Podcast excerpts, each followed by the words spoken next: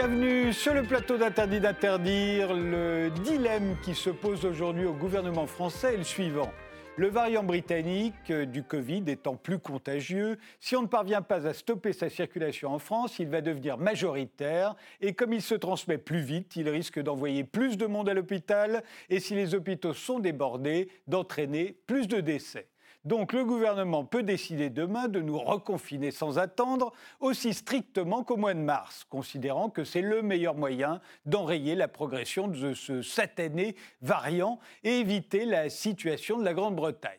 Mais il peut aussi se dire, attendez, on n'est pas comme au mois de mars, on a des tests, on peut isoler les cas positifs, empêcher le virus de se répandre partout, et en plus on a un vaccin, on a même deux vaccins, il suffit de vacciner le plus grand nombre de gens le plus vite possible, et en attendant d'atteindre l'immunité collective, de réduire les interactions sociales en avançant partout le couvre-feu à 18h par exemple, ça devrait suffire.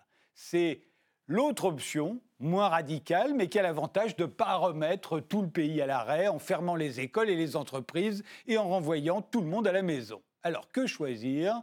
Pour en débattre, nous avons invité Christian Bréchot, vous êtes virologue, professeur à l'Université de Floride du Sud, président de Global Virus Network, vous avez été directeur général de l'INSERM de 2001 à 2007, de l'Institut Mérieux de 2008 à 2013, de l'Institut Pasteur de 2013 à 2017.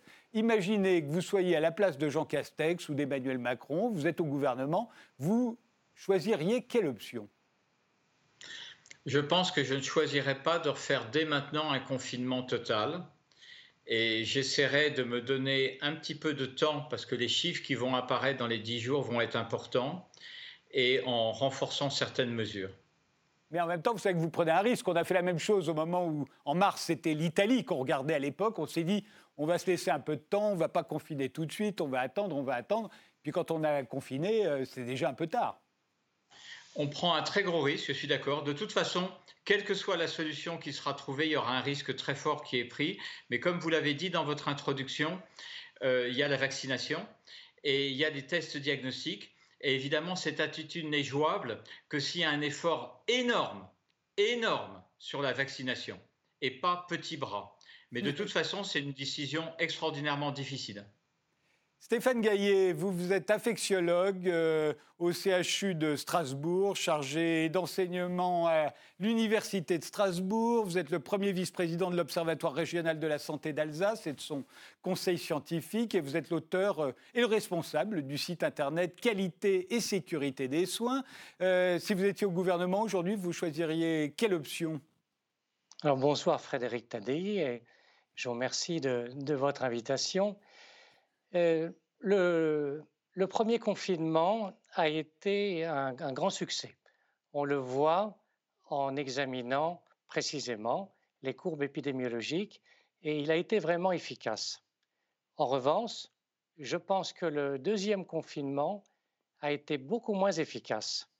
On a eu euh, la conjonction des effets du premier couvre-feu et du deuxième confinement, mais ce deuxième confinement d'après ce que je vois à la lecture des courbes épidémiques, est beaucoup moins efficace que le premier. En d'autres termes, il n'est pas aussi strict aussi. Il n'est pas aussi strict. Il n'est pas aussi strict. Et puis, euh, autant, lors du premier confinement, il y a eu euh, une observance stricte, vraiment rigoureuse de la part de la population. À Strasbourg, lors du premier confinement, c'était une ville morte personne dans les rues, aucune voiture. Vraiment, il était très bien observé. Et là, lors du deuxième confinement, on ne voit pas du tout ça. Et de fait, les effets ne sont pas là. Je pense que on a un peu trouvé les limites du confinement. Et je ne suis pas pour du tout un troisième confinement. Je pense qu'il faudrait euh, essayer d'utiliser au maximum le couvre-feu, mais ça peut se discuter. Et puis surtout, revoir la, la, sensibilisation, la formation, les instructions des, des, gens concernant le port du masque, parce qu'il y a bien des choses à revoir concernant la désinfection des mains et les comportements. je pense que nous n'avons pas été assez éducatifs et qu'il faut voir, revoir complètement le programme éducatif de la population et surtout la responsabilisation individuelle, parce qu'on a affaire à une maladie qui est collective, mais je pense que la prévention doit être plus individuelle que ce qu'elle n'est jusqu'à présent. Philippe Hudman, vous, êtes euh, philosophe des sciences, euh, directeur euh, de recherche bah, à l'Institut d'histoire et de philosophie des sciences et des techniques. Votre dernier livre s'intitule Pourquoi? Une question pour découvrir le monde. Il est paru aux éditions Autrement. Alors imaginez que vous êtes à la place de Jean Castex ou d'Emmanuel Macron. Vous feriez quel choix?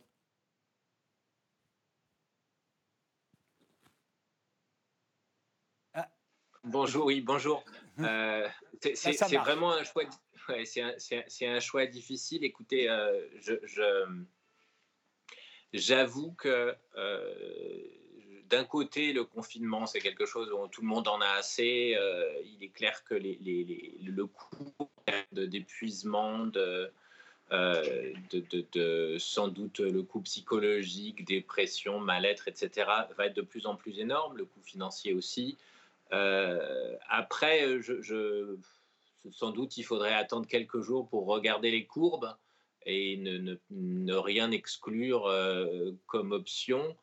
Euh, sachant qu'effectivement, il y a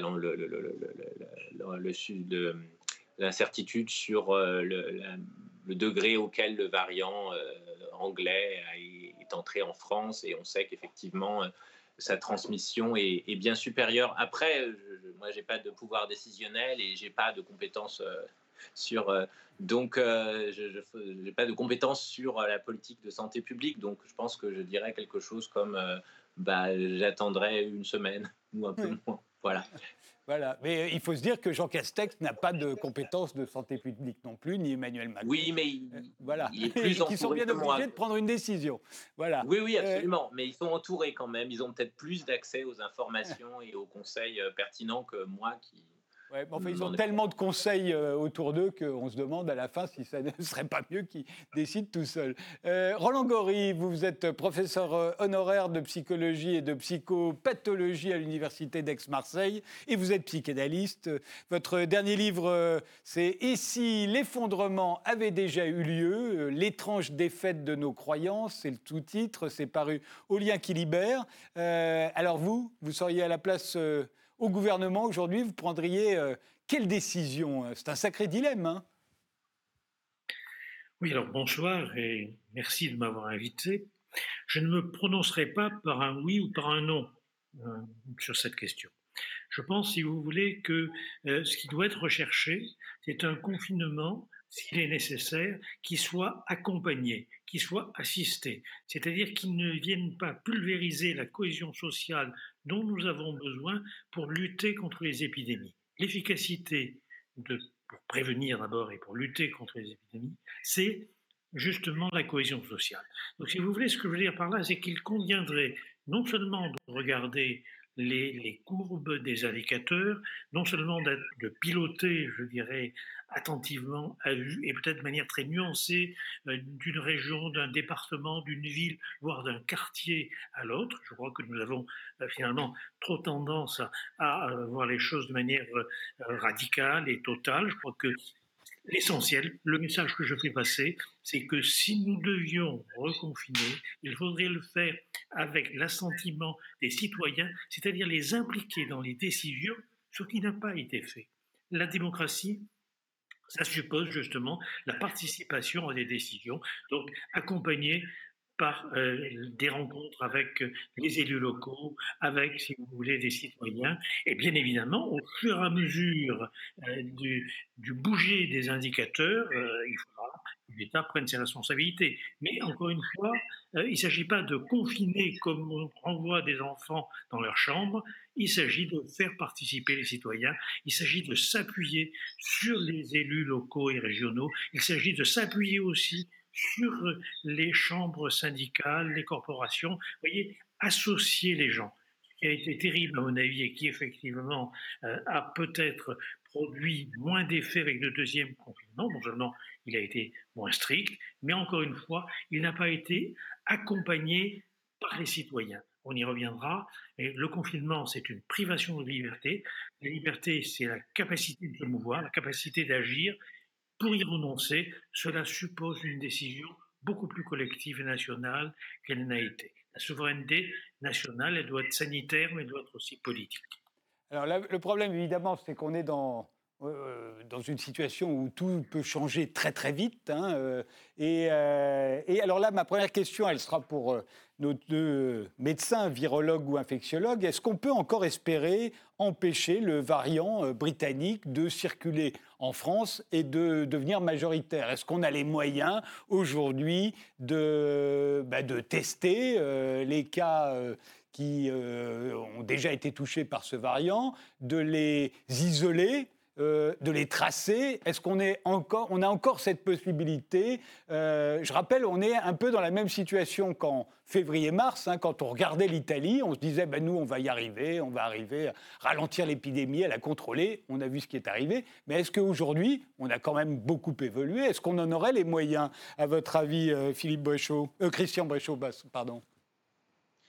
Écoutez, euh, là encore, c'est une question très difficile. Hein. Je pense qu'il faut avoir beaucoup d'humilité parce que ce virus, malheureusement, nous a surpris et, beaucoup de choses n'avaient pas été prédites.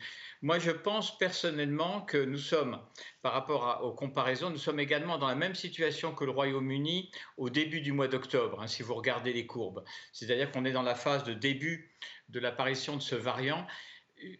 J'espère me tromper mais je dirais que je ne vois pas très bien comment on peut empêcher euh, un variant qui est nettement plus contagieux de prendre le dessus sur les autres espèces virales et de devenir l'espèce majoritaire. Il faut se rappeler qu'on a eu une première mutation qui est survenue en février. Hein, et cette mutation, elle a donné un avantage au virus qui est devenu plus contagieux.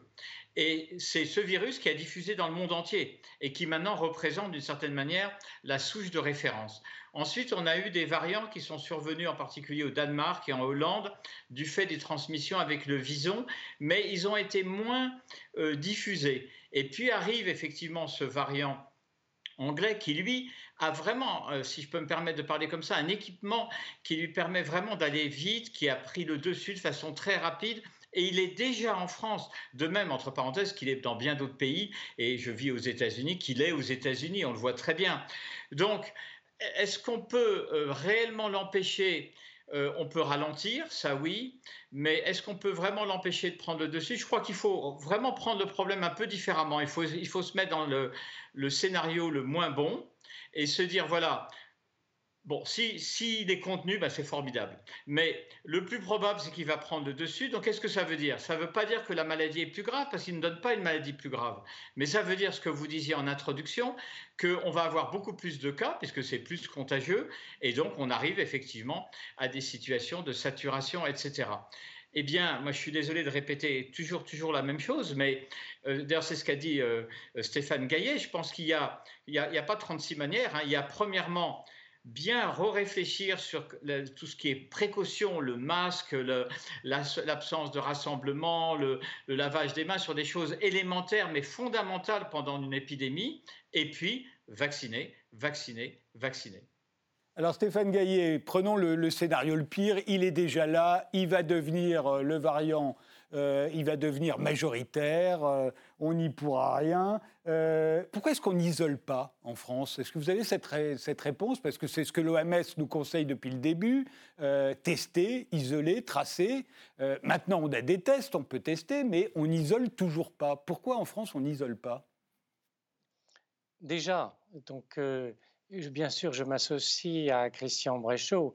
Ce, virus, ce, variant britannique, étant donné qu'il est plus contagieux, qu'il se transmet plus facilement, forcément, il va arriver en France, c'est inéluctable, et il va petit à petit prendre le pas sur l'autre. C'est souvent ce que l'on voit d'ailleurs dans, dans, les épidémies euh, virales, surtout respiratoires, c'est qu'il y a euh, des, des variants qui apparaissent et qui sont souvent moins virulents que, les premiers. Et ça semble être le cas.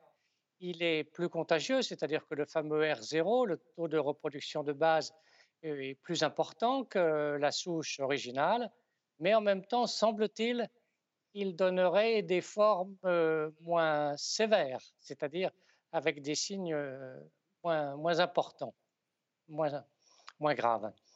Alors, concernant les possibilités, on a eu énormément de mal à endiguer l'épidémie depuis le mois de mars et on a tous été surpris, comme l'a rappelé Christian Bréchot, on a été surpris par euh, l'intensité de la première vague et aussi par le, pouvoir pathogène particulier, parce que c'est un virus comme on n'en a pas connu, à part le SARS-CoV-1, mais il a un pouvoir pathogène vraiment très très singulier qui, nous déroute.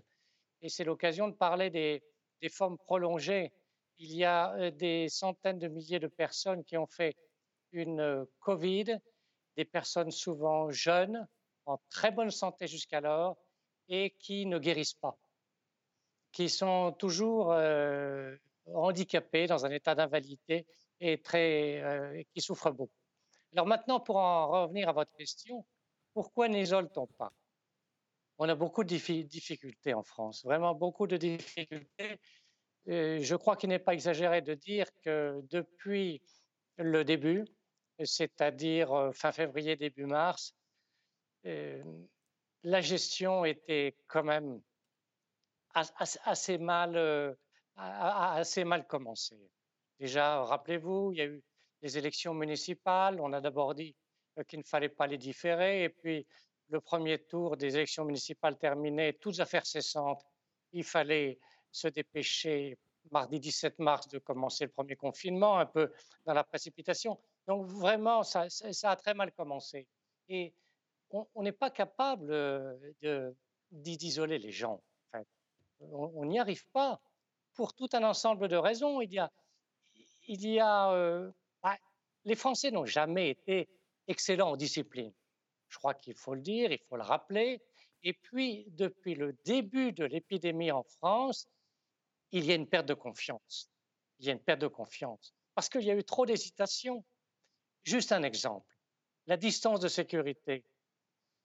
Le pouvoir exécutif a dit qu'il fallait observer une distance d'un mètre. En réalité, la distance, elle est d'un mètre cinquante.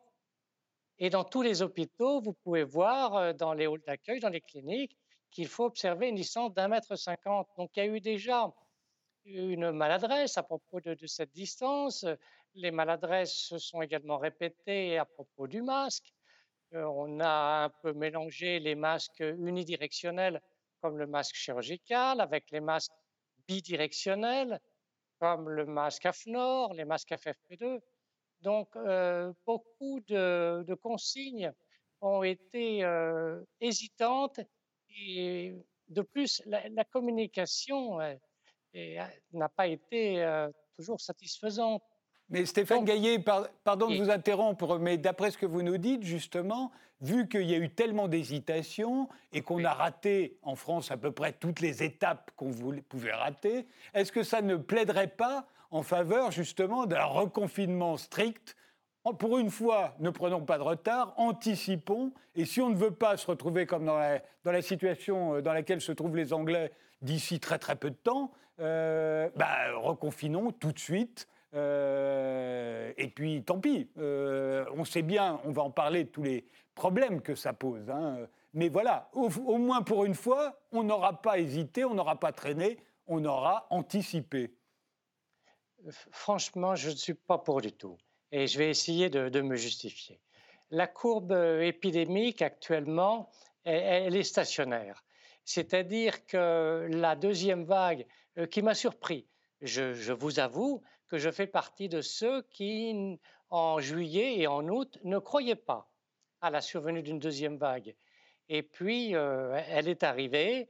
Elle est un peu moins haute que la première, mais elle s'étale en largeur et actuellement, on est dans une phase stationnaire, c'est-à-dire qu'il y a à peu près euh, chaque jour environ 1600 nouveaux, nouvelles hospitalisations pour Covid-19 et chaque jour environ 200 nouvelles admissions en réanimation pour Covid-19.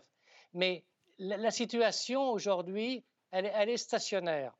C'est-à-dire qu'on est très très loin, bien sûr, de la situation très favorable de juillet et d'août, mais ça ne, on ne voit pas une augmentation du nombre de cas. C'est vrai aussi pour les morts. Hein. on est à 300 morts par jour. Et là 300 morts par jour. Voilà, et ça, et ça n'augmente pas. Mais bon, en Grande-Bretagne, hier, il y a eu 1243 morts. Et on se dit que c'est peut-être ce qui nous attend. Euh, je voulais passer la parole à, Roland Gori. Euh, vous n'êtes pas épidémiologiste, vous n'êtes pas virologue, bien entendu.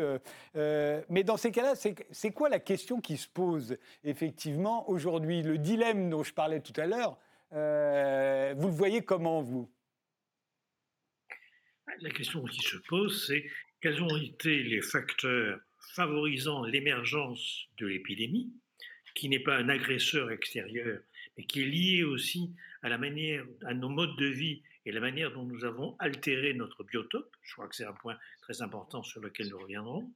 La question qui se pose, c'est qu'est-ce qui a conduit à une telle impréparation qu'effectivement les pays et les citoyens ont vécu un traumatisme? Un traumatisme sur un plan psychopathologique, c'est pas l'intensité du choc, c'est l'état de sidération produit par un choc, quel qu'il soit, en fonction de l'état d'un donc je crois, si vous voulez, que c'est cela aussi que nous devons poser comme question. Je l'ai sans doute dit très maladroitement tout à l'heure, mais il s'agit de mobiliser les citoyens.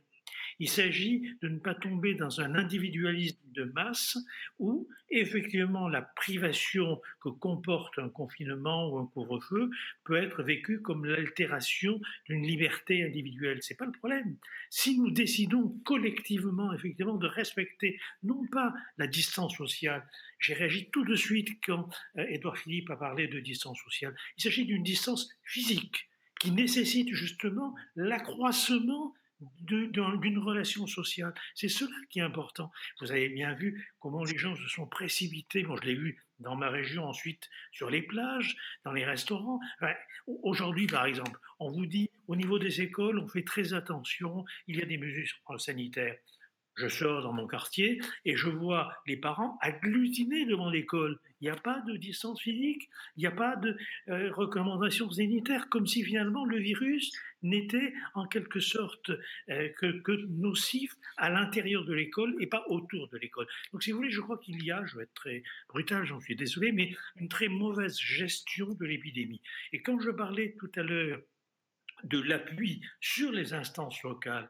Dans ma région, par exemple, il y a quelque chose d'assez extraordinaire. Je, le sais aussi par les élus locaux. Dans ma région, si vous voulez, les élus locaux sont prêts à mettre la main à la pâte, sont, ont déjà euh, euh, convoqué, si vous voulez, les pompiers, etc.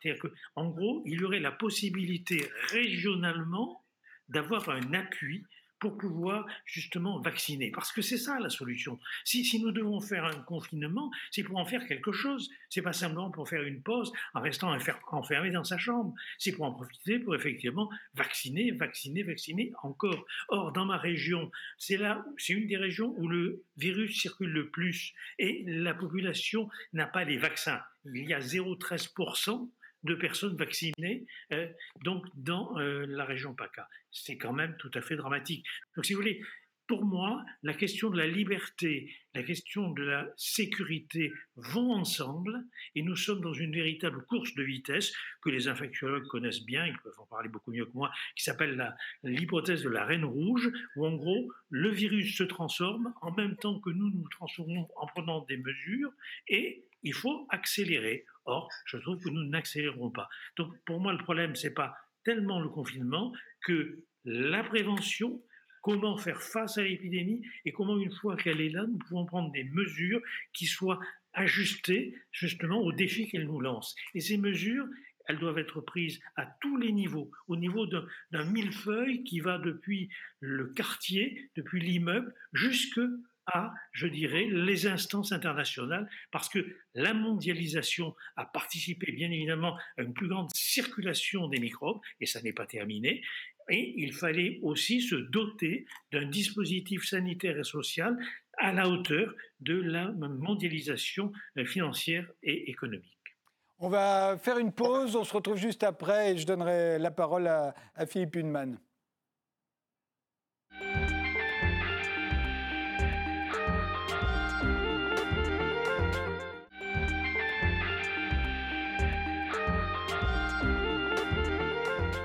La Grande-Bretagne a eu 1243 euh, morts hier, quatre fois plus euh, qu'ici en France, euh, et pour cause, hôpitaux saturés, le variant britannique qui se transmet plus vite. C'est peut-être c'est même sans doute ce qui nous attend d'ici peu. On continue ce débat sur le dilemme euh, euh, qui occupe aujourd'hui le gouvernement français. Ce débat avec euh, Christian Bréchot, qui est virologue, avec Stéphane Gaillet, qui est infectiologue, avec Philippe Hunman, qui est philosophe des sciences, et avec Roland Gory, qui est professeur de psychologie, de psychopathologie et psychanalyste. Alors que Philippe Hunman, ce, dilemme philosophique il est intéressant. En gros, se dit, euh, euh, soit demain j'annonce le reconfinement total et comme ça je pourrais dire j'ai sauvé du monde, euh, ou alors se dire bah tant pis, il y aura certainement plus de morts, mais, mais après tout, reconfiner, c'est créer de la pauvreté, c'est créer de l'anxiété, c'est créer du malheur, et, ça aussi, ça donne des morts. voilà un dilemme philosophiquement intéressant, non? Oui, alors ça, après, ça, a été, c'est ce qui a été dit un petit peu depuis le début, c'est-à-dire que euh, il y a une, tension entre ce qu'on décide et qui effectivement évite des morts, que ce soit des, décès dus au Covid, et aussi, mais aussi et surtout des décès dus à la saturation totale des hôpitaux. Euh, et où on, confine plus ou moins durement. Et effectivement, on a un coût à plus long terme parce qu'on sait très bien que si euh, l'économie marche pas, les gens sont pas payés, les gens sont euh, les, gens sont enfermés comme ça chez eux sans pouvoir sortir, leur bien-être et, leur équilibre psychologique et financier va s'écrouler et s'écrouler évidemment de manière beaucoup plus nette chez les gens qui sont dans, les classes les, les, moins favorisées. Donc ça, on l'a vu. Euh, après, euh, ce n'est pas la totalité de la situation, puisqu'il y, a, bien entendu, il y a la question de la vaccination qui est très importante, hein, et comme, ça vient d'être rappelé, il y, a, une course entre la, proportion de la population qui va être vaccinée et la vitesse à laquelle le, virus et ses variants, en particulier les variants les plus, euh, les plus contagieux, se répandent dans la population. moi, ce que je voulais dire, c'est aussi que je pense qu'il y, a plusieurs aspects, et c'est pour ça que je dis qu'il y, a la vaccination, il y a le, euh, la manière dont les hôpitaux sont, enfin la manière dont les hôpitaux ont, été euh, ont été gérés. Euh, et alors, bon, j'ai pas de, gêne à dire que le, coronavirus a été très très mal géré, comme ça a été rappelé par Roland Gori. Je suis tout à fait d'accord. Et je pense que ça a été géré euh, très mal depuis très longtemps. C'est-à-dire qu'on paye aussi le prix, et ça a été dit, de, euh, certains disent la casse systématique des hôpitaux et de la santé publique, mais c'est certain que euh, s'il y avait eu plus de lits, et, on, supprime encore des lits en ce moment, bah, le problème de la saturation des hôpitaux serait sans doute beaucoup moins net. Et donc, de manière un peu plus générale, puisque vous me dites pas parliez de, de ce qui est philosophiquement intéressant, je pense que, euh, et j'abonderai vraiment dans le sens de ce que dit Roland Goris, qu'on voit, hein, c'est euh, l'effet euh, de ce qui a été nommé le, néolibéralisme hein, depuis une trentaine d'années, c'est-à-dire une politique quand même d'exacerbation de la concurrence entre les instances et les individus, d'une part, d'autre part, de de maximisation de la circulation des flux, que ce soit économique, marchandises, tout ce que vous voulez, et donc de, euh, et, donc euh, de réduction de ce qui gêne les flux, c'est-à-dire les stocks. Hein. Il y a une philosophe, Barbara Stigler, qui vient d'écrire et qui écrit depuis quelques temps là-dessus et qui s'est saisie du coronavirus pour le dire. Mais c'est très juste. Par exemple, si vous prenez la prévision, on avait un plan pandémie, on avait des masques, on les a brûlés parce qu'on veut avant, euh, juste avant le Covid. Euh, bah, pourquoi? Parce qu'on veut pas de stock. Et c'est quoi l'envers de ce, cette double accent sur d'une part la la compétition interindividuelle et d'autre part la circulation des flux contre les stocks, euh, c'est ce qui s'appelle le solutionnisme technologique. C'est l'idée que euh, bon, bah, si on a un problème, de toute façon, on aura une solution technologique. Alors là, on a le vaccin, heureusement, et ça a été souligné, c'est une grande prouesse de la science, si rapidement un vaccin. Néanmoins, euh, il y a quelque chose de très symptomatique dans l'idée qu'on supprime le plan pandémie il y a une pandémie à laquelle, en gros, la plupart des, écologues, euh, sur laquelle la plupart des écologues avaient attiré l'attention parce qu'on savait très bien que ce genre de problème, dans le type euh, d'économie mondialisée avec exploitation des ressources naturelles, destruction des interfaces entre euh, faune sauvage et, urbanisme, etc., et élevage intensif, on, s'attend à des choses comme ça. donc, mais on ne prévoit rien, on se dit qu'on aura une solution technologique, on l'a. Donc, ce qu'on voit là, c'est euh, le double, le solutionnisme technologique. Et une autre chose qui, moi, me, gêne terriblement depuis le début, c'est un accent euh, sur la responsabilité individuelle. Et on voit exactement la même chose que dans le réchauffement climatique. Il y a des gens qui n'arrêtent pas de vous dire ah, si vous triez vos déchets, euh, si vous triez votre verre, on va arranger le réchauffement climatique. Ben non, c'est pas ça. Il y a aussi des, tout un tas d'industries, et c'est pas les, d'entreprises de, de, très grosses en général, et c'est qui donc tout un système économique qui produit le réchauffement climatique. Ici, c'est pareil, on fait tout un, tout un, foin de 2000 rêveurs, euh, rêve partis hein, en Bretagne, qui sont complètement irresponsables. Mais il est clair aussi qu'on a euh, des écoles, hein, moi j'ai des, des, universités, j'ai des collègues qui jusqu'en novembre enseignaient à 60 dans des salles sans fenêtres.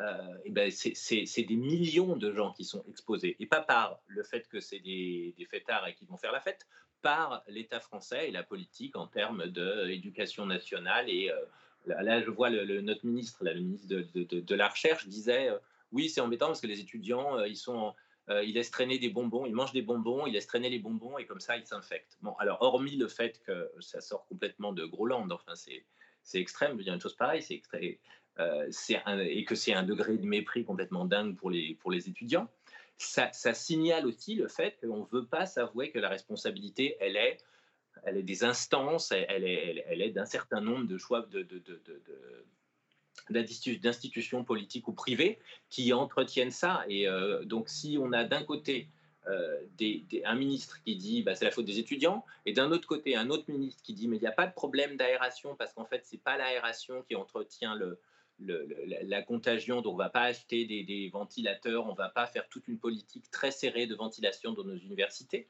Eh ben on, se, retrouve avec, euh, avec ce qu'on a. et, alors qu'en fait, par ailleurs, l'une des rares choses qu'on a appris sur le coronavirus, enfin, on, me corrigera si je me trompe, c'est que l'un des gros vecteurs de, contagion, c'est pas les gens qui, par exemple, se déballent les paquets, déballent les paquets avec les mains et se sont pas levés, les mains 200 fois par jour. Ok, bien sûr, il faut se laver les mains, mais c'est euh, l'air, l'air qu'on respire dans les pièces fermées. Et ça, on le sait, on le sait depuis euh, août à peu près, ou tout septembre. Qu'est-ce qui a été fait là-dessus en termes de politique? Euh, bah, pas grand grand chose en fait. Hein. Donc, euh, donc on dénonce les coupables, les méchants qui ne respectent pas les gestes barrières, les gens qui vont se ruer dans les, dans les terrasses, dans les, euh, qui vont faire des fêtes à 8 au lieu de 6. Et d'un autre côté, avoir une politique responsable appuyée sur euh, ce que la science a appris depuis que le, le, SARS-CoV-2 existe, ben en France, on n'a pas. Voilà. Donc, euh, c'est bien facile de critiquer. Je n'ai aucune décision à prendre, aucune responsabilité. Ceci dit, je pense qu'il faut quand même critiquer. Christian Bréchot, euh, s'il y a une chose dont on est sûr, c'est que sur le plan sanitaire, euh, aujourd'hui, bah, si on veut combattre le plus efficacement possible la contagion liée à ce nouveau variant britannique, bah, il faut confiner strictement sur le plan sanitaire, on sait que c'est la meilleure solution, mais on sait aussi qu'elle euh, a euh, sa contingence de, problèmes euh, sociaux, économiques, voilà. Et, au fond, c'est autant de bonnes raisons pour ne pas appliquer la meilleure solution sanitaire. on peut les comprendre au gouvernement. Hein. Ils peuvent se dire, bah, il vaut mieux qu'il y ait un peu plus de morts tout de suite que, beaucoup plus de dégâts sociaux, économiques et, et, mentaux euh, d'ici euh, quelques semaines ou quelques mois. Oui, mais on peut, vous avez bien sûr raison, mais on peut également dire, parce que, enfin moi, par, rapport à l'avis que j'ai exprimé au tout début quand vous m'avez questionné, moi je pense personnellement que la différence, il faut toujours le rappeler, je suis désolé de rappeler toujours la même chose, mais la différence avec le premier confinement, c'est qu'on a un vaccin. Et on sait également comment, d'abord, un, on a un vaccin, et deux, il faut toujours rappeler quand même, on traite, on ne peut pas parler de tout aujourd'hui, mais il faut voir les progrès thérapeutiques. Euh, et il y a des nouveaux traitements on soigne beaucoup qui sont en train d'arriver.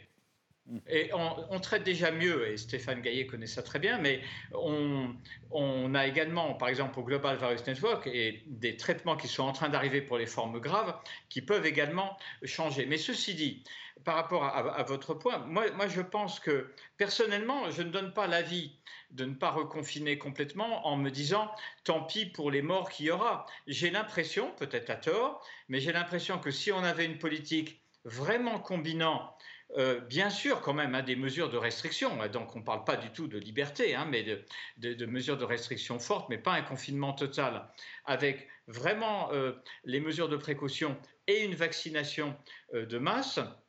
Moi, je pense personnellement, peut-être à tort, et je pense que les courbes qu'a rappelé Stéphane Gaillet vont dans ce sens, je pense personnellement qu'on peut éviter encore une vague massive, y compris dans les hôpitaux. Mais je voudrais dire une chose qui est vraiment, parce que sur la vaccination, c'est très bien de dire il faut vacciner en masse, mais on sait très bien les, difficultés. Et Philippe Hunman rappelait la situation euh, dans sa région. Stéphane Gaillet a dit une chose qui est fondamentale et qui n'est pas assez dite. Moi, ça me choque profondément quand des gens qui s'opposent au vaccin vous disent c'est pas la peine de vacciner parce que c'est une maladie qui donne une mortalité qui est, qui est très faible. C'est un scandale de dire ça parce qu'on oublie toutes les personnes dont on a parlé, qui ont des séquelles extrêmement importantes et qu'on commence juste à découvrir. Et le Covid-19, il faut le dire et le redire, est une saleté, je suis désolé de parler comme ça, mais c'est une réalité, qui induit chez des gens qui ont eu des formes symptomatiques des séquelles, des séquelles longues, des séquelles invalidantes, des séquelles qui impactent l'économie. Et c'est la raison pour laquelle, quand on parle de vaccin, on doit vacciner pas seulement pour prévenir la mortalité, mais pour prévenir ceci. Et puis l'autre chose que je voudrais dire, c'est que on se fait prendre sur le diagnostic.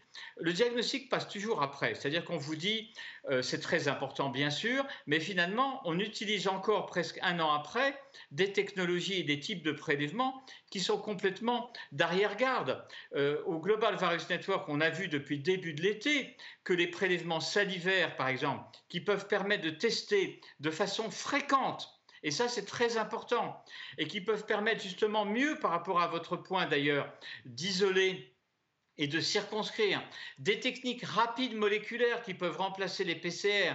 Les tests rapides, on nous a dit cet été que ça marchait pas, et puis après, ben, il a bien fallu admettre que ça marchait. Donc ce que je cherche à dire, c'est que notre problème, c'est qu'en fait, on aurait les moyens d'éviter un confinement total qui serait, à mon avis, dramatique pour la population et qu'on ne peut pas s'offrir si on combine vraiment l'ensemble des choses, y compris les approches qui ont été rappelées euh, par euh, Roland Gori et Philippe Hunman sur l'aspect sociologique et psychologique de ça. Et, voilà, donc personnellement, je, termine en disant que pour moi, le choix n'est pas tellement laisser mourir des gens euh, parce qu'il y en aurait plus après, mais plutôt la conviction mais, il faut s'en donner les moyens. Euh, les Israéliens nous ont montré ce que c'était qu'une vraie vaccination de masse. Ils nous ont montré comment on pouvait très vite. Mais alors vraiment, il faut se dire, mais là, on y va. C'est comme ça que ça marche, en fait. Hein. Mais je crois qu'en euh, France, euh, au mois d'octobre, on a vacciné 8 millions de personnes contre la grippe en très très peu de temps. Donc on sait qu'on est capable de vacciner beaucoup de gens. Euh, ça fait suffisamment longtemps qu'on vaccine des gens en France. Si on ne l'a pas fait là, c'est qu'on n'a pas voulu, c'est qu'on a fait un autre choix, de ne pas brusquer les populations, de ne pas, de ne pas euh, heurter les, les anti-vax, comme on les appelle. Euh, de même, si j'ai bien compris votre raisonnement, Christian Bréchot, vous dites au fond, il faut tester, mais tester efficacement, il faut peut-être isolé si on teste efficacement, et puis il faut vacciner, vacciner, vacciner. Euh, la question, c'est est-ce que la France, en l'état actuel, est capable de faire tout ça? Et si elle n'en est pas capable, quelle conclusion doit-elle en tirer? Et, bah, c'est ce qui se passe en ce moment dans la tête de nos gouvernants. Ils se disent est-ce que je suis capable de faire ce que Christian Bréchot me dit de faire, ce que l'OMS nous dit de faire depuis un an en fait hein. euh, Est-ce que j'en suis capable? Et si je n'en suis pas capable, que dois-je faire? Est-ce que je dois confiner strictement les gens ou est-ce que je laisse et je me dis, après tout, on n'est plus capable de supporter encore une fois euh, un autre confinement et, et d'autres mesures coercitives alors, je pense que, euh, effectivement, vous posez bien la question, mais euh, je pense que euh, si vous voulez, euh, d'abord, vous avez raison de dire qu'on est capable de vacciner massivement en France. Vous avez parfaitement raison. Alors, c'est vrai que les raisons pour lesquelles on a pris du retard, on les connaît bien. C'est exactement ce que vous avez dit. On a beaucoup trop écouté un certain nombre de personnes, d'ailleurs, y compris des scientifiques et des médecins, qui, à mon avis, une grosse responsabilité euh, dans, le retard. Et deuxièmement, il faut quand même reconnaître que le vaccin Pfizer BioNTech, c'est pas le vaccin contre la grippe, hein, non, il en est termes compliqué. d'administration, etc. Et, donc, il faut quand même faire. Mais moi, je pense personnellement qu'on a la capacité. Je, pense qu'on a la capacité. Mais effectivement, c'est un changement de paradigme. C'est-à-dire que c'est pas. Euh, et ça correspond un peu, à mon avis, à ce qui a été dit euh, euh, par Roland Gori, je crois, à un moment, c'est-à-dire, ou Philippe Hillman, c'est-à-dire de, dire il faut que ce soit quelque chose où une population décide que on en a assez, qu'on a un problème à résoudre, qu'on va se donner les moyens sur 3-4 mois de le résoudre, et où ce n'est pas effectivement un gouvernement, j'allais dire, contre une population, vous voyez ce que je veux dire? Et, moi, c'est ce que j'ai admiré dans ce qu'a fait Israël, et d'ailleurs d'une certaine manière dans ce que font les Anglais, et euh, d'une certaine manière aussi d'ailleurs, même s'ils se critiquent entre eux, euh, ce que font les Américains, c'est-à-dire un moment où des populations disent, écoutez, nous, on y va. Et je pense vraiment, et alors on peut me dire que je suis complètement naïf, utopique, etc. J'ai l'habitude, et donc peut-être que c'est... Mais je ne crois pas. Et puis alors pour le diagnostic, c'est autre chose. On n'a pas la possibilité de faire ce que je dis actuellement d'une façon moderne parce qu'on ne s'est pas donné cette possibilité, qu'il aurait fallu plusieurs mois, qu'on savait déjà à partir du mois de mars-avril ce qu'on pouvait faire là-dessus. C'est pas seulement la France, hein, il faut être clair, c'est beaucoup d'autres pays, et parce que le diagnostic a fait partie des ratés. Mais là, je suis d'accord, on ne peut pas, là, en trois semaines, se mettre en ordre de marche euh, sur le diagnostic de façon. Il faut le faire pour la suite. Voilà. Stéphane Gaillet, sachant qu'effectivement, euh, le, temps, euh, là, nous est compté. Les décisions à prendre doivent l'être euh, rapidement et qu'il ne s'agit pas de revenir sur le néolibéralisme ou le patriarcat. Hein, donc là, il va falloir prendre des décisions en sachant qu'est-ce qu'on peut faire aujourd'hui, éventuellement, en dépit de ce qu'on n'a pas fait hier. Bon, là, on parle du confinement. Vraiment, ça n'est pas, ça n'est pas une solution satisfaisante. Il faut quand même rappeler que la méthode de confinement vient de l'élevage. Hein, c'est une méthode de, de, médecine vétérinaire. Et autant dans les cheptels, c'est une méthode qui marche. Là, je pense, je répète ce que j'ai dit, euh, on, a, on a été un peu à la, limite de l'efficacité du confinement. Ça ne règle rien, le confinement. On, supprime la circulation des gens et ça a des conséquences dramatiques. Et puis, quand on arrête, eh bien, euh, tout a tendance à repartir. Voilà ce qui s'est passé en juin, juillet et août. Le virus a largement circulé. On s'est dit c'est terminé. Et on a vu donc cette deuxième vague qui nous a surpris par sa force. Non, il faut vraiment trouver des alternatives au confinement qui, à mon avis, a plus d'inconvénients que d'avantages. Je l'ai dit, aujourd'hui, on voit des, gens porter le masque dans la rue partout. Mais quelle est l'efficacité de ce masque? Il y a des gens qui ont des masques chirurgicaux qui sont des masques unidirectionnels, qui sont chiffonnés, qu'ils réutilisent à longueur de journée. Ils sont portés euh, sous le nez, parfois sous le menton. Et on ne se pose pas la question de l'efficacité des masques. il ne s'agit pas de culpabiliser les gens. Je suis euh, tout à fait d'accord sur le fait que c'est quelque chose qu'il faut éviter, mais on peut les responsabiliser. Et je l'ai dit, je le répète, il faut revoir notre information, notre éducation. Il faut mieux expliquer comment circule le virus, les modes de transmission du virus, on en a un peu parlé tout à l'heure. Ce coronavirus, ça n'est pas un virus respiratoire banal. Il a un petit côté entérique, c'est-à-dire qu'on le retrouve dans les matières fécales. Et on n'a pas encore parlé, depuis le début de cette émission, de l'étude épidémiologique, de l'utilisation d'un indicateur épidémiologique qui est la recherche de l'ARN viral dans les eaux usées. Ça a été fait à New York, on a pu voir qu'il y avait des quartiers où le virus circulait beaucoup plus que dans d'autres quartiers. C'est quelque chose qu'on devrait beaucoup plus utiliser. On l'utilise quand même en France. oui, on l'utilise. mais pas de façon, de façon aussi intense qu'on peut le faire. Et actuellement, notre politique, c'est surtout les tests RT-PCR et qui, qui, sont faits avec, je pense, insuffisamment de, de cohérence. Ça n'est pas ça, n'est pas bien planifié. Les, les, gens qui ont un test sont, pour certains, ceux qui vont aller voyager, pour d'autres, ceux qui ont eu un contact, pour d'autres, c'est simplement ceux qui sont anxieux, qui veulent se tester. Donc, les, les tests dont on nous assène quotidiennement les résultats, la positivité, ces, ces tests ne sont pas une donnée épidémiologique satisfaisante. Ce que vous êtes en train de nous dire, Stéphane Gaillet, c'est que le confinement souple, ça ne marche pas, que les masques, on ne sait pas les utiliser, euh, que, euh, que les tests euh, sont faits en dépit du bon sens. En gros, on n'est pas capable de tester efficacement en France. Toute chose que vous n'êtes pas le seul à le dire, hein, d'ailleurs. Non, mais c'est-à-dire. mais simplement, face aux, variants britanniques et à la situation des Anglais, il nous reste donc qu'à vacciner. Le problème, c'est que les Anglais, où il y a aujourd'hui quatre fois plus de morts chaque jour que chez nous, il y a aussi 20 fois plus de gens vaccinés que chez nous. Donc, euh, il risque sur la longueur, effectivement, de résoudre le problème beaucoup plus vite que nous. Euh, Roland Gori, euh, je voulais vous donner la parole. Il nous reste 7 minutes. Alors, Roland Gori et, Philippe Huneman. Roland Gori d'abord. Alors, très rapidement, bien sûr, même si votre émission est excellente, on ne va pas pouvoir tout régler en une heure de débat. Ça se déplie à plusieurs niveaux. Bon, il y a un premier niveau, par exemple, qui, a été, qui vient d'être évoqué par Stéphane Gaillet, à savoir l'utilisation des indicateurs des taux euh, d'ARN qu'on trouve dans les eaux usées. À Marseille, on le fait. Les, élus locaux ont pris l'initiative de mobiliser les sapeurs-pompiers pour effectivement essayer de déterminer à quel endroit on trouve justement cet indicateur euh, de, de coronavirus. Et c'est important parce que pourquoi reconfiner une île. On peut, on peut aussi, et c'est le deuxième point qui a été évoqué par Christian Réchaud tout à l'heure, on peut aussi tirer les enseignements des autres pays, c'est-à-dire les enseignements de la Chine, de l'Asie du Sud-Est d'une manière générale, d'Israël, etc. Donc, si vous voulez, c'est pas qu'un problème franco-français, c'est une pandémie. Donc à partir de ce moment-là, il faut essayer de voir là où ça marche et là où ça marche pas.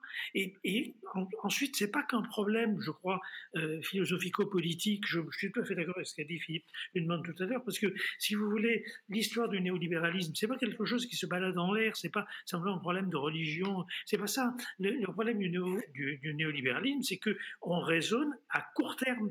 On a une rationalité qui est purement financière à court terme, et on a, on a effectivement cassé les hôpitaux. Vous vous porté à l'ouvrage de Frédéric Pierrus sur la casse du siècle. Donc, si vous voulez, l'état dans lequel aujourd'hui on se trouve, c'est un héritage. De la même manière, il va, il va de soi que on n'a quasiment pas parlé ce soir, et ça, ça, m'étonne. C'est vrai que c'est un des thèmes de, de mon livre que vous avez bien voulu citer. C'est nous n'avons pas parlé de l'histoire. Il y a une histoire des épidémies. En 1832 à New York, 1849, si vous voulez, 1720 à Marseille, il y a une histoire des épidémies. Il y a eu déjà des débats sur la quarantaine, même si c'est différent du confinement. Il y a, si vous voulez, historiquement des éléments dont nous pourrions tirer Et moi, je suis pour, et je pense que tous vos invités ce soir seront d'accord avec moi, je suis pour qu'il y ait une connexion des recherches en, sciences médicales et puis aussi en sciences sociales. Lorsque vous voyez, n'est-ce pas, exploser une épidémie de dingue en 2009 euh, en Floride, c'est lié aussi à la crise de 2008 où les gens sont obligés de vendre leur villa, les piscines sont laissées à l'abandon, les moustiques à ce moment-là prolifèrent, et en quelque sorte, on ne va pas dire que la dingue est l'héritage de la crise financière, et pourtant, et pourtant, il y a aussi une connexion entre la microbiologie, si vous voulez, de la dingue et la crise financière de 2008. Philippe Hudman ah, Problème de son Je vais prolonger ce que vient de dire Roland, Roland Gori. Je crois qu'on est assez d'accord. Si on prend euh, la question de la vaccination, on est tous d'accord sur le fait que bah, s'il faut vacciner le plus de gens possible, le plus vite possible. Il y a deux choses assez frappantes en France. La première, c'est euh, le, fait que, curieusement, toute la politique de vaccination semble avoir été indexée sur ce qu'on appelle les anti-vax ou les complotistes. Il y a personne ne sait exactement ce que ça veut dire complotiste, mais il y a un énorme bruit sur qui, est fait. Il ne faut pas leur faire peur, il ne faut pas, il faut, il faut pas effrayer les gens parce qu'on est en France, on est les pires anti-vax du monde. Et, et, et, au final, on pourrait se dire que bah, on a déjà qu'à vacciner les gens qui ne sont pas anti-vax, ça fait largement assez de monde et ça suffirait quand même à progresser contre l'épidémie. La seconde chose, c'est que ce qu'on a vu avec les vaccins, c'est par exemple, il y a des questions de où est-ce qu'on va vacciner. Et moi, très naïvement, je me dis, mais quand même, on sait qu'il va y avoir un vaccin. On aurait pu réfléchir il y a six mois à où est-ce qu'on va vacciner les gens. Et on a l'impression, et, vraiment, je, je, suis absolument d'accord avec Roland Gori, que on, est dans l'impréparation, même la myopie la plus totale. On regarde ce qui se passe maintenant. Et moi, je, vous interroge juste une seconde, euh, Philippe, euh, uniquement. Euh, on, on s'est posé cette question. On a fait le choix en France de vacciner dans les EHPAD d'abord, mais surtout de ne pas faire de vaccinodrome, par exemple, parce qu'on avait peur qu'il soit vide, que les gens ne veuillent pas venir, que ça les effraie. C'est un choix. On l'a décidé. Voilà. Après, on peut oui, on a décidé, mais, on y a réfléchi on n'a on a, on pas, enfin, il semble, enfin, d'après les échos que j'ai du personnel médical et ce que, je lis, enfin, on s'appuie à peine sur les médecins, sur les. Il y a beaucoup de gens qui pourraient vacciner et qui vaccinent pas. On a, on a l'impression, et, le fait est que le plan a été euh, revu à la, dernière minute. Tout, ça, c'est de. encore une fois, c'est comme quand Jean Castex dit en septembre, ah oui, on on n'est vraiment pas préparé, on ne l'a pas vu venir, et, même le président de la République en mars, alors que, alors que toutes les courbes sont là, on le sait depuis longtemps qu'il y aura la première vague, on le sait depuis très longtemps. Et non, on est dans ce que les économistes appellent peut-être la préférence pour le présent, et on voit par la suite. Ceci étant, ce qu'on arrive à très bien faire, c'est faire très très vite, alors là, ce qu'on était en train de faire depuis longtemps, c'est-à-dire la digitalisation de la société. Vous avez plein de gens qui viennent vous vendre l'action Zoom qui explose, enfin sans faire mon gauchiste, même si euh, mais, même ça se voit un peu, mais, mais on est dans euh, l'accélération dans des tendances de fond, en particulier dans, euh, encore une fois, hein, la, la, digitalisation, la désocialisation, la, socialisation à distance, la numérisation de tout. Et, ça, on, le fait très vite parce qu'au fond, on était en train de le faire depuis dix ans et on va le faire de plus en plus vite. Mais en revanche, se préparer et écouter les gens qui parlaient de l'avenir depuis encore une fois dix ans et qui parlaient des épidémies et tout. Euh, non, alors euh, bah, le plan vaccination semble totalement déficient, mais c'est parce que c'est l'idée même de plan en fait, l'idée même de se préparer à l'avenir et de, de planifier un peu qui, semble avoir été euh, quasiment jeté à la poubelle avec l'Union soviétique. Quoi. Et, et, je pense qu'on paye un peu ça. Voilà, je ne veux pas être trop long, donc euh, euh, je m'arrête là, mais cette vaccination qui semble être encore une fois sans plan, sans préparation, on va, on va, on va nous dire du, lundi au mercredi, dans trois mois, qu'on est dans la quatrième vague et qu'on ne l'avait pas pu venir. Mais alors la, la quatrième fois qu'on nous fait le coup, c'est quand même assez assez navrant, quoi. Je vous remercie tous les quatre d'avoir participé à ce débat. Ben, en tout cas, en ce qui concerne le gouvernement, on sait qu'on connaîtra sa réponse au dilemme demain. Euh, et on peut déjà faire des paris. Et je vous remercie tous les quatre d'avoir participé à ce débat. Je vous remercie de l'avoir suivi et je vous donne rendez-vous au prochain numéro.